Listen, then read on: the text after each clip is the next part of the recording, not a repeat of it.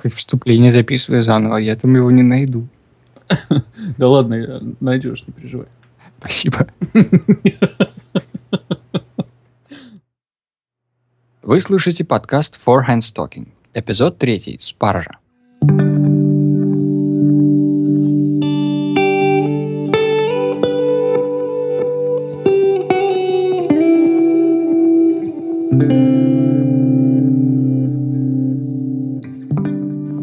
Привет. Привет.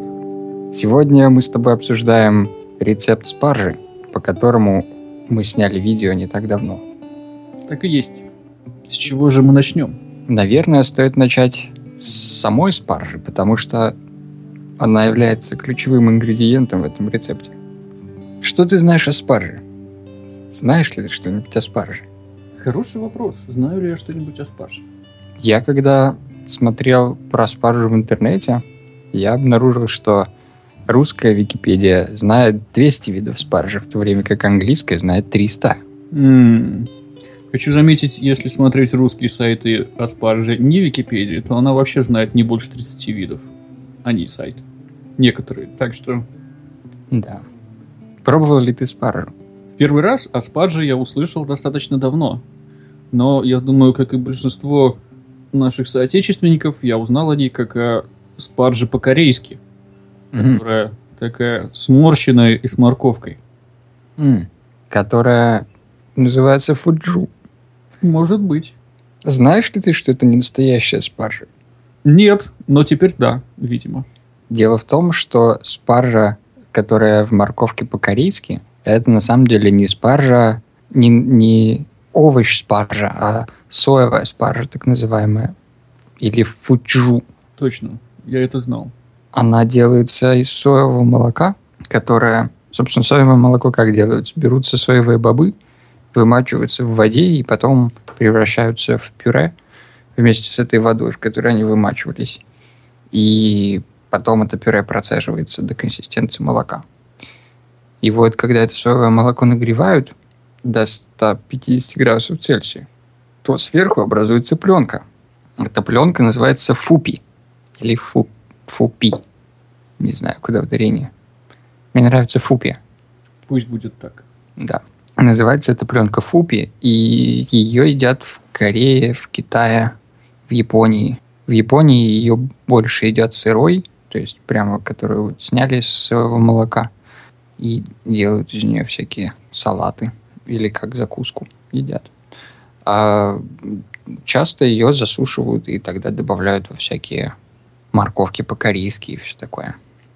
Это почти как сливки получается. Ну, в чем-то в чем-то похоже на сливки, да. Соевые, соевые сливки. Соевая пенка. Вот же ж. Да. Вот и ешь теперь после этого. Да, поэтому почему-то в России она получила название спаржи или соевой спаржи. А почему? В целом Загад- непонятно, да, совершенно. Она ни внешне не, подх- не, не похожа ни, ни по текстуре, ни по вкусу. Да, Очень странно. загадка. Но в недалеком прошлом о спарже я, собственно, знал только это. И то, как выяснилось, не о спарже. А, а настоящей овощной спаржи ты?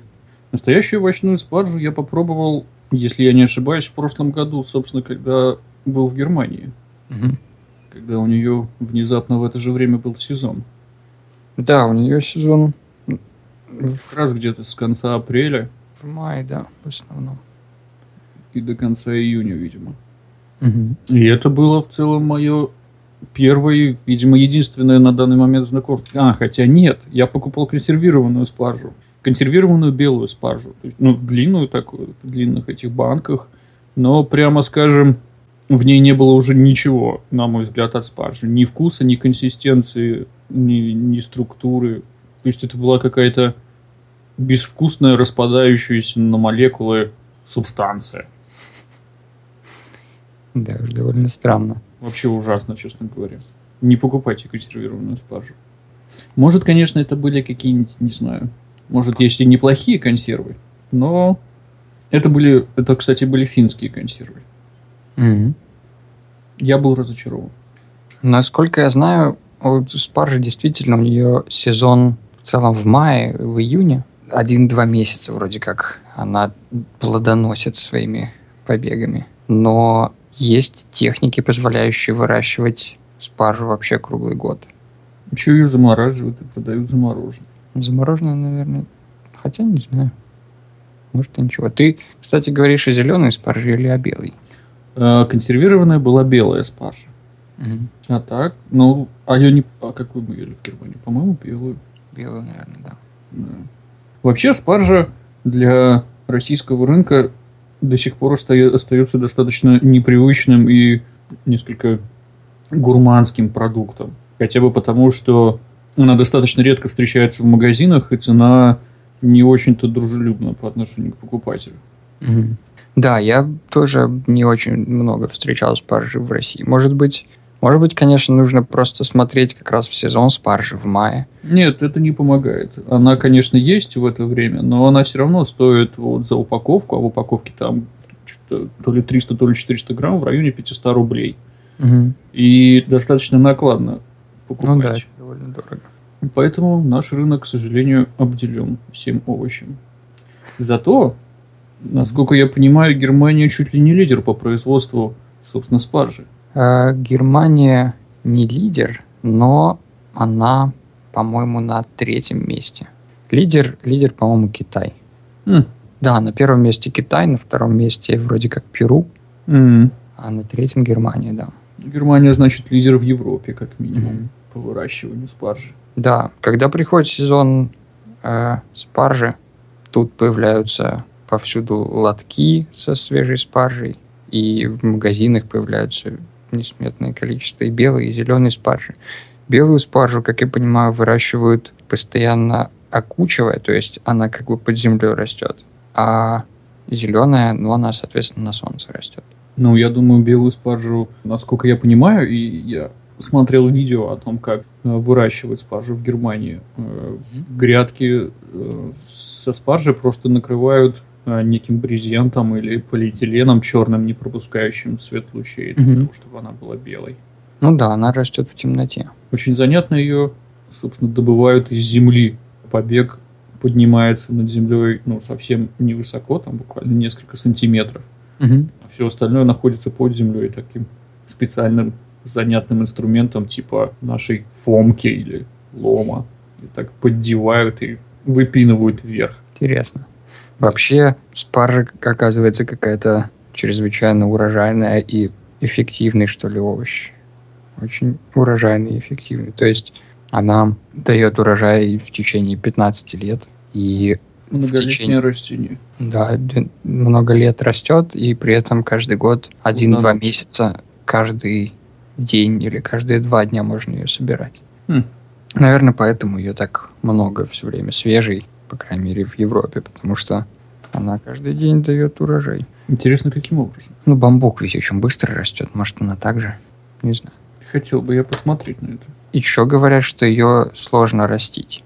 То есть э, очень много нужно учитывать разных факторов, чтобы она хорошо росла. Я, кстати, по своему незнанию в прошлом году, когда собирался выращивать э, травы на окне, купил спаржу заодно. Не знаю, собственно, как она вообще растет. И просто посмотрев на картинку и вспомнив, что спаржа это было вкусно, думаю, о, а не попробовать ли вырастить. А, в общем, придя домой и ознакомившись с инструкцией, прочитав э, информацию о том, как ее выращивать, я был несколько расстроен. Да. Теперь вот эта спаржа пылится у меня на полке. Семена. Ничего, когда, когда купишь ферму, Угу. вырастешь спаржу. Дело за малым. Я за фермой, да. Заодно будет и знакомый фермер у меня.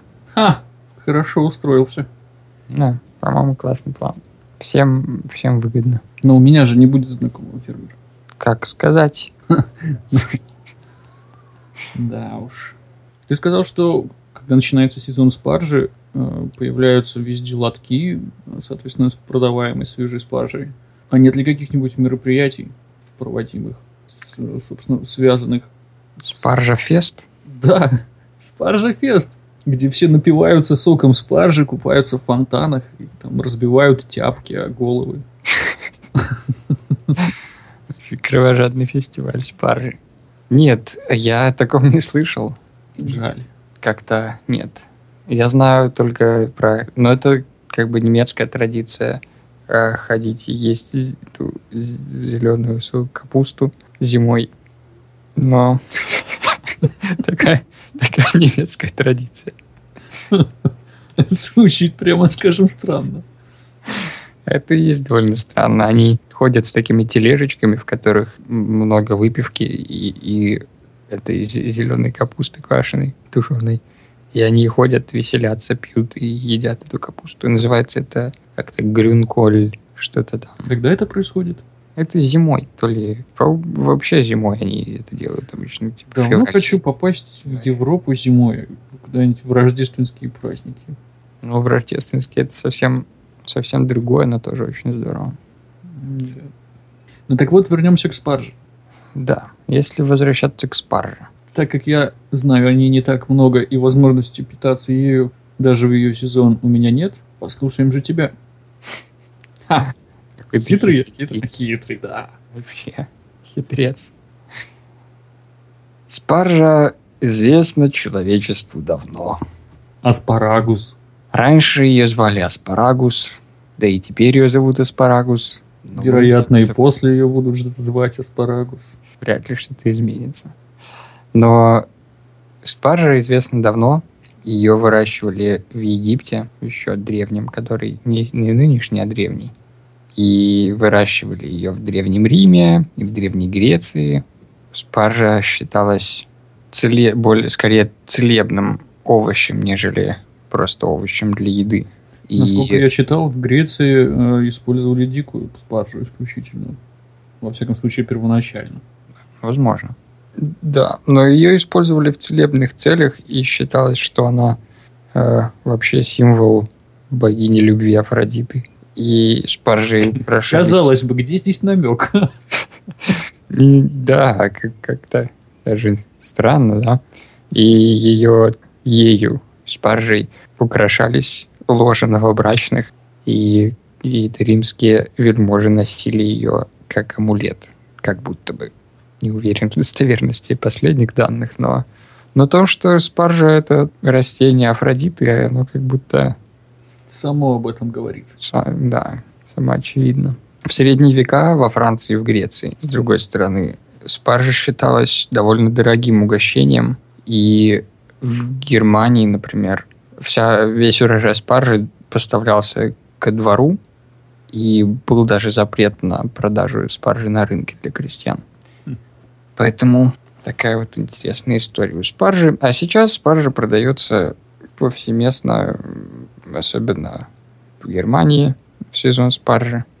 Вне сезона спаржи, кстати, ее здесь не найти. То есть мне она не попадалась на глаза никогда. Зато в сезон ее полным-полно.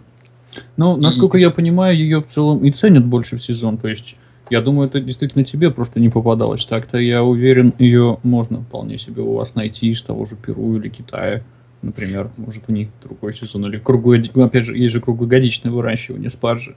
Угу. Но, тем не менее, как я понимаю, все-таки ценится больше та самая первая появя... только-только-только появляющаяся спаржа в мае. Да, я думаю, что, как и все овощи, она хороша в сезон. Э, видимо, овощи, которые потребляются в сезон этих овощей, обладают наибольшими полезными свойствами в них сохраняются и всякие витамины, минералы и все такое.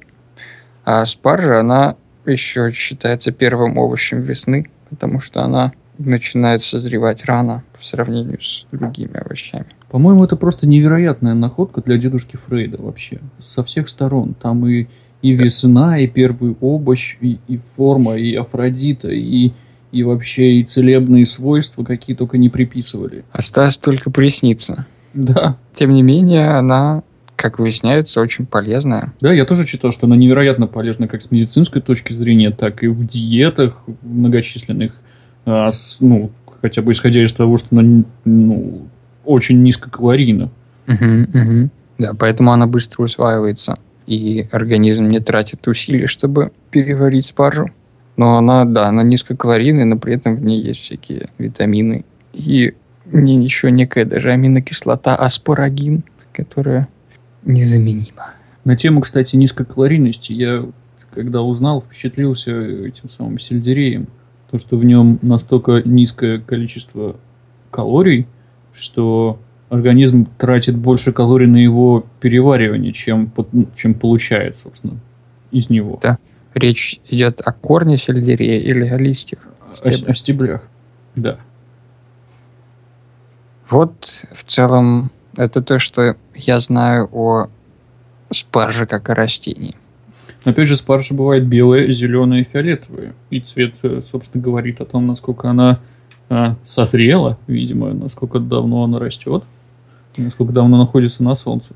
И как, как она растет. Потому что, да, потому что белая это растет в темноте, поэтому она белая. Я вот только не очень понимаю, зеленая и фиолетовая это два разных вида?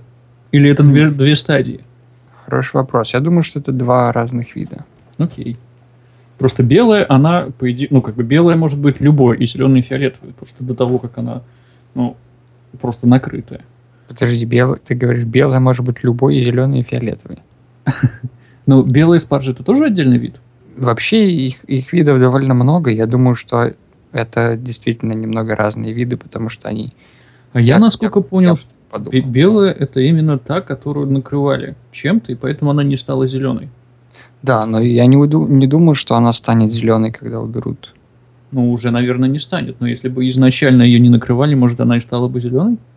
А, наверняка. Но все равно я думаю, что те, которую те, э, та спаржа, которую специально выращивают как зеленую, это другой вид, чем та, которую выращивают ну, это может быть. На белую. Потому что в той же России есть вроде несколько сортов, которые выращивают, и молодые побеги имеют зеленовато-фиолетовую окраску.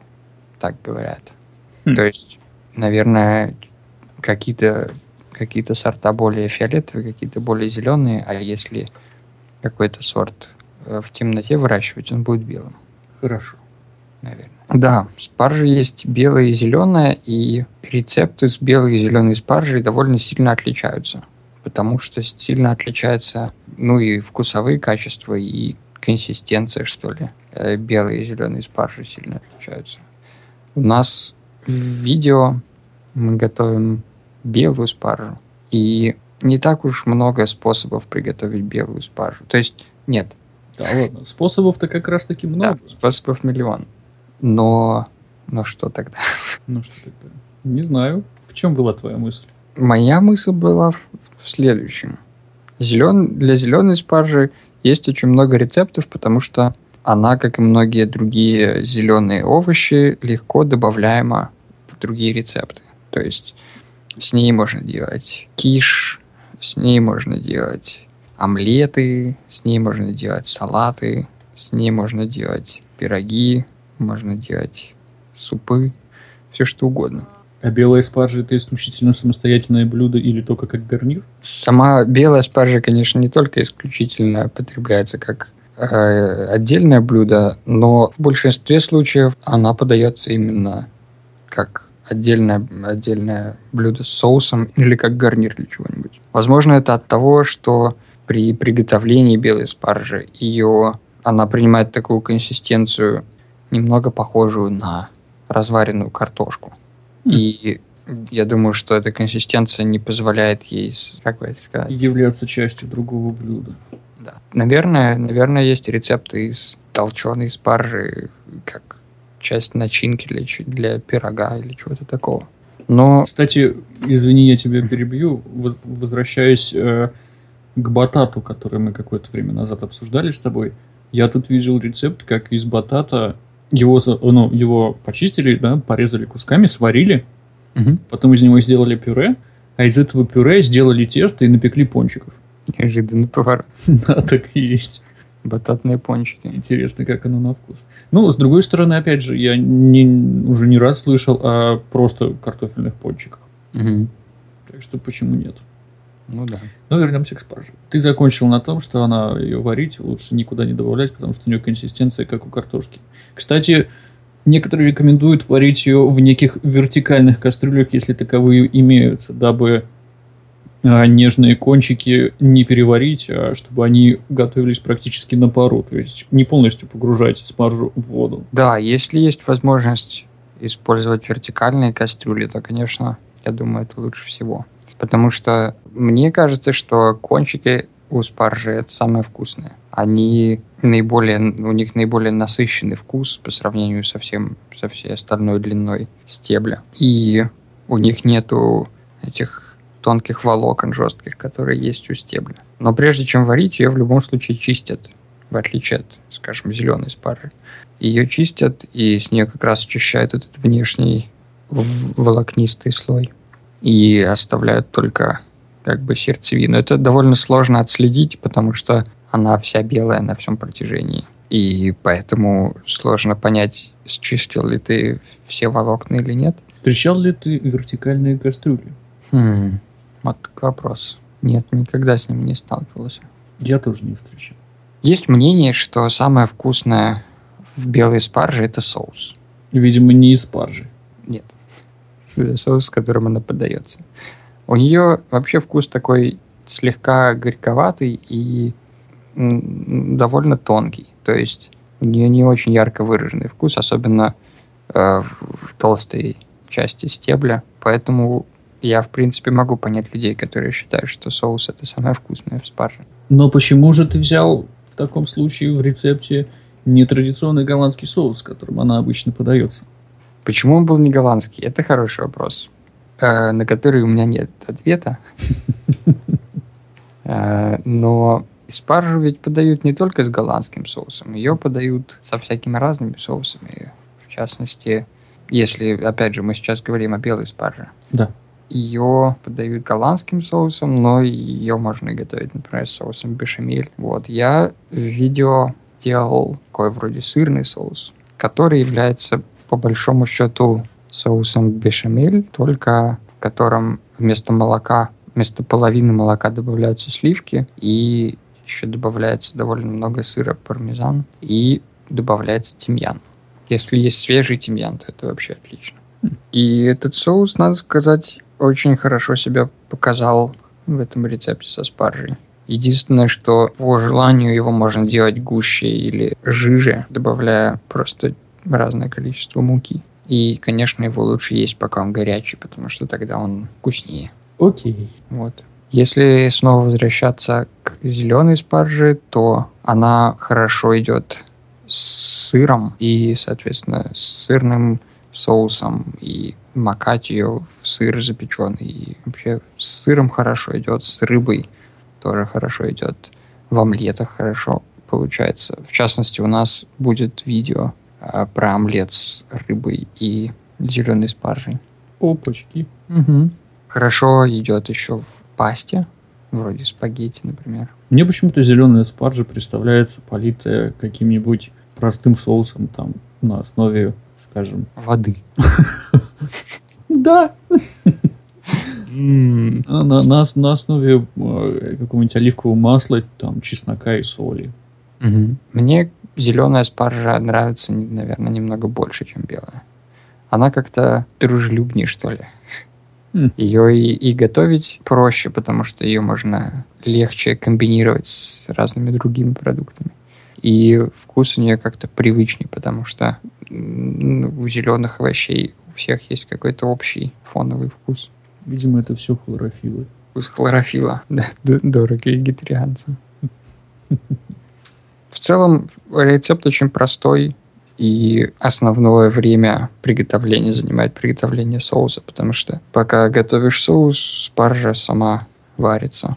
Вот. Но соус, можно поговорить о соусах, потому что соусы бывают разные. Если все-таки начать говорить о соусах, то можно вернуться к тому самому традиционному голландскому соусу, с которым изначально как будто бы спаржу и подают. Угу. Готовил ли ты его когда-нибудь и э, знаешь ли ты его рецепт, если так? К сожалению, к своему глубокому сожалению, я вообще готовил очень малое количество соусов. Несмотря на то, что у меня есть прекрасная книга Мишеля Ру, собственно, mm. соусом и посвященная. Mm-hmm. Возникает вопрос, почему же я тогда их так редко готовлю? Как раз хотел тебя об этом спросить. И нет ответа у меня на этот вопрос. Можно, конечно, сослаться на недостаток времени. Хотя, честно говоря, я бы еще сослался на невозможность достать те оригинальные продукты, которые он предлагает зачастую использовать в этих соусах. И вообще, прямо скажем, э, если взять... Я, я не знаю, как это читается на французский манер, это явно французское слово. Но либо это демиглаз, либо это демигляс, не знаю. Demi-glace. Да хватит уже. А, в книге Мишеля Ру а, говорится, что соус необходимо готовить, точнее не сам соус, а начнем с того, как он готовится. Это берется противень, а, туда выкладываются телячьи кости, телячья нога, ну, порубленная, а, выкладывается, и все это отправляется в духовку на 40 минут на 220 градусов. Ну, там все это запекается, потом туда добавляются овощи, м, лук и морковь. А, И все это несколько минут еще готовится, потом все это вынимают, складывают в кастрюлю, в противень наливают вино, соответственно, сошкребают все, что там нагорело, вино Деглазируют. да, деглазируют, именно. Потом вино это тоже вливают в кастрюлю, и кастрюлю, э, в кастрюлю добавляют воду, и все это варится в течение двух с половиной часов. Мгм. Потом это процеживается через... То есть, по сути, это уваривают, видимо, до Да. консистенции соуса. Да, его достаточно долго уваривают, процеживают, и э, его можно не- там, несколько дней хранить в холодильнике, да, то есть использовать можно не сразу. А Я к чему это начал? Я начал это к тому, что я был знаком с другим э, способом приготовления этого соуса, который подразумевал, что его надо постепенно уваривать в течение, если я не ошибаюсь, суток. Ого. Постепенно, постепенно приводя его к консистенции чуть ли не желе. Мгм. Это потом э, это желе, вообще, э, потом, э, соответственно, получившийся соус можно поставить в холодильник, он застынет, превратится действительно в желе за счет всего вот этого желатина, видимо, который там выделился из этих костей. А, Его можно там нарезать на кусочки и заморозить и использовать э, при приготовлении блюд в дальнейшем. Нет, такого я не знал. Это я... Получается, что этот соус демигляс – это вариация как бы эспаньол, который является одним из основных соусов французской кухни. То есть он просто немного иначе готовится, чуть-чуть больше уваривается. Ну, да, он уваривается, да, так и есть. Он пост- постепенно уваривается, уваривается до такой вот консистенции. Все это я начал говорить к тому, что рецепты приготовления соусов достаточно непростые. И, возможно, именно поэтому я их не готовлю. Хотя, Как кстати, сказать? что? Как сказать, непростые. А, можно, конечно, выбирать соусы, для которых нужно несколько часов или дней томить какие-нибудь от- отборные коровьи косточки в духовке и потом что-то с этим еще несколько часов делать с ингредиентами, которые почти не достать. Но есть, например, те же простые соусы, вроде бешамель, который, Так который есть. очень просто делается. Там му- мука, масло, молоко. Здесь И- с тобой бессмысленно спорить. Да, и главное, что на основе этих соусов, как бы каких-то таких простых соусов, вроде бешамель или того же голландского, там просто желтки добавляются, да, вместо, Мгм. а, вместо молока. Есть эти простые соусы, вроде бешамеля голландского, э, на основе которых можно делать огромное количество других соусов, просто добавляя ингредиенты, которые а, у тебя есть и которые тебе, кажется, подходят к какому-то тому или иному блюду. Так, например, я сделал, э, готовя этот сырный соус к спарже, Мгм. добавив тимьян и сыр и сливки. Так и есть. Например, в голландский соус, опять же, если следовать книге Мишеля Ру, в голландский соус а, можно добавлять какие-то определенные ингредиенты, которые превращают его в какой-либо другой, тоже более-менее канонический соус, типа соус муслин или соус нуазет или мальтийский соус, например. Мгм. Вот. Например, э, для того, чтобы из голландского соуса получился соус муслин, э, в него необходимо добавить 75 мл жирных сливок, взбитых до, как говорит Мишель Ру, до мягких пиков. Мягкие пики. Да, до мягких пиков. После этого, соответственно, эти мягкие пики надо соединить с голландским соусом, и получится соус, соус муслин. Ну, впрочем, с голландским соусом, да, я просто Да. сначала представил себе мясной соус этот. Нет, нет, с голландским, конечно. Но это должно быть что-то очень легкое, нежное, как будто бы даже и похоже на крем-брюле. Я думаю, на крем, хотя... Я думаю, на крем-брюле больше подойдет по похожести исключительно визуальный э, соус нуазет. Для него необходимо в голландский соус добавить 50 грамм пенящегося сливочного масла нуазет, прогретого на среднем огне для, до светло-коричневого цвета. Как утверждает Мишель Ру, этот соус особенно хорош с рыбой. Ну, у прогретого сливочного масла вообще такой несколько ореховый появляется привкус, который, я думаю, неплохо сочетается с рыбой, да. Что за странное сливочное масло ты ешь? Что, ты никогда не прогревал масло до коричневого цвета? Я не уверен. Попробуй, у него действительно немного меняется вкус, становится такой более, Окей. более ореховый. Знаешь ли ты рецепт голландского соуса, Александр? Ну, так, в основных чертах знаю, да. Но если ты знаешь его в более, более детальных чертах, то ты можешь поделиться. Мишель Ру предлагает следующий рецепт данного соуса. Он предлагает использовать одну столовую ложку белого винного уксуса, одну чайную ложку горошин белого перца, 4 яичных желтка, 250 грамм сливочного масла, из которого надо приготовить топленое масло, соль и сок половины лимона. Мгм. Ну, примерно, примерно похожий рецепт я знаю. М. То есть там берется две чайные. Там, правда, не четыре желтка, а два-три. Видимо, он очень любит вкус желтков. Либо он просто хочет более густой соус. Возможно. Так вот, если говорить о самом рецепте, а не об ингредиентах, Мишель Ру предлагает в сотейнике из нержавеющей стали э, смешать винный уксус с четырьмя столовыми ложками холодной воды и с раздавленным белым перцем. Мгм. Прокипятить эту смесь и уварить на треть, после этого добавить желтки и размешать это все венчиком. А, соответственно, смесь, начала, смесь надо сначала дать остыть, Мгм. а то явно они, э, желтки, свернутся. После этого добавить желтки и перемешать их венчиком. Потом поставить сотейник опять на огонь, на медленный огонь, продолжать взбивать венчиком и убедиться, что венчик касается дна сотейника. Так, Ведь, видимо, это немаловажный фактор. видимо, чтобы со дна соскребать желтки. Наверное. Далее необходимо медленно увеличить огонь, чтобы соус постепенно загустел. Через 8-9 минут он станет гладким и кремовым. Ни в коем случае не позволяет температуре соуса подняться выше 65 градусов. Мгм. А Мы даже знаем почему. Коагуляция. Самое. Да. Если вдруг никто не понял, о чем идет речь, необходимо послушать второй выпуск нашего подкаста. Да. Э, После этого необходимо снять соус с огня, но продолжать его дальше взбивать и плавной струйкой влить в него теплое топленое масло. Посолить по вкусу и последний момент добавить лимонный сок. Мгм. Интересно. Довольно, довольно сложный рецепт получается. Ну, да, необходимо сделать топленое масло. Сложнее, чем я бы готовил. Я бы сделал топленое масло, туда залил две чайных ложки лимонного сока и потом желтки, и все это мешал, мешал, мешал, пока не загустеет. Ну и соль, перец. Лентяй. М, Знаешь ли ты, Александр, что такое муслин? Нет, Серьезно? Как будто бы не знаю. Я Но тоже не знаю, но я предполагаю. звучит, как будто что-то процеженное через масло. Да, так и есть. Мишель Ру предлагает э, при желании процедить соус, соус через каноническое сито, проложенное муслином. М, Муслин это в данном случае явно заменитель марли. Хочу заметить, Мишель Ру любит конические сита, и в большинстве своих рецептов он предлагает использовать именно его. В общем, мне интересно, чем коническое сито так выгодно отличается от обычного. Да, Есть ли тебе что на это сказать?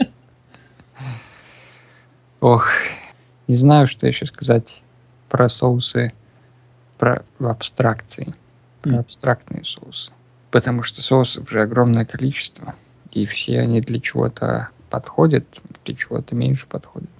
Например, тот соус, который показан в видео со спаржей, скажем так, сливочно-сырный соус, он хорошо подходит еще к цветной капусте, скажем, или к брокколи, или к, стру- к стручковой фасоли. М. Поэтому, если получилось слишком много соуса для спаржи, то и можно использовать потом для других овощей. Но вообще и брокколи, и цветная капуста, в чем-то они со спаржей схожи. Тоже такие зем- земляные овощи растут из земли, а все остальные растут из неба. Помидоры те же свисают. Действительно. Если сделать этот соус достаточно жидким, то можно его и в пасту добавить. Хм. Куда добавить и зеленую спаржу. Кстати, я сегодня сварил качан цветной капусты. Что ты намереваешься с ним делать? Я его сварил уже. Что с ним еще делать? Ну, можно его, допустим, перемолоть в кухонном комбайне, Пюре? пюре, и сделать из него котлетки. Котлетки? Котлетки из цветной капусты. Зато я теперь понимаю, почему я не вегетарианец. Поч- Почему? Сам ешь котлетки из цветной капусты.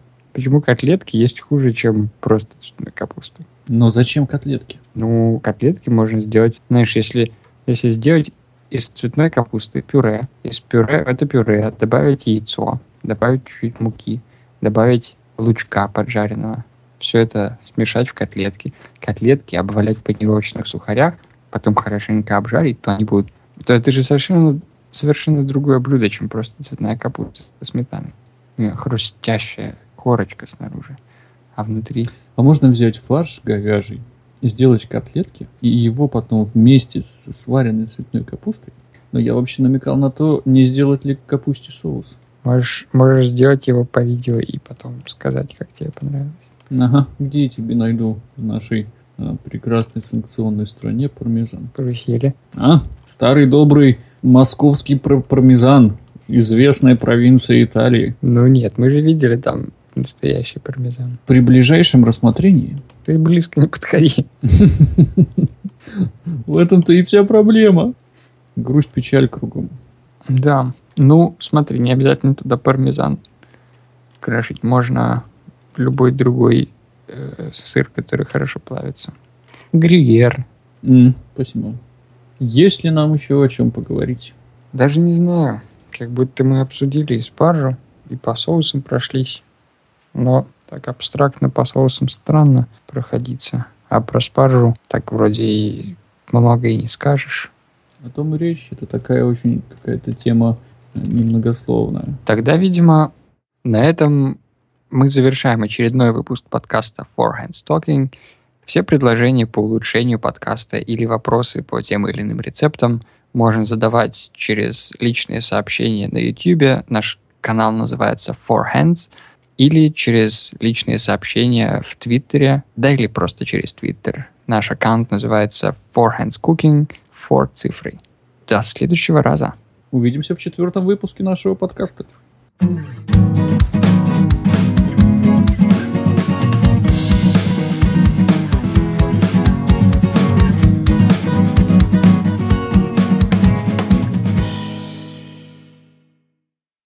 Как я сказал во вступлении, сегодня мы обсуждаем спаржу.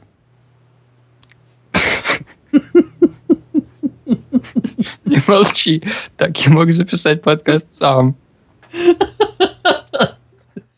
Вообще, аспаржи как, э, как об овоще, который э, выглядит, собственно, так, как он выглядит.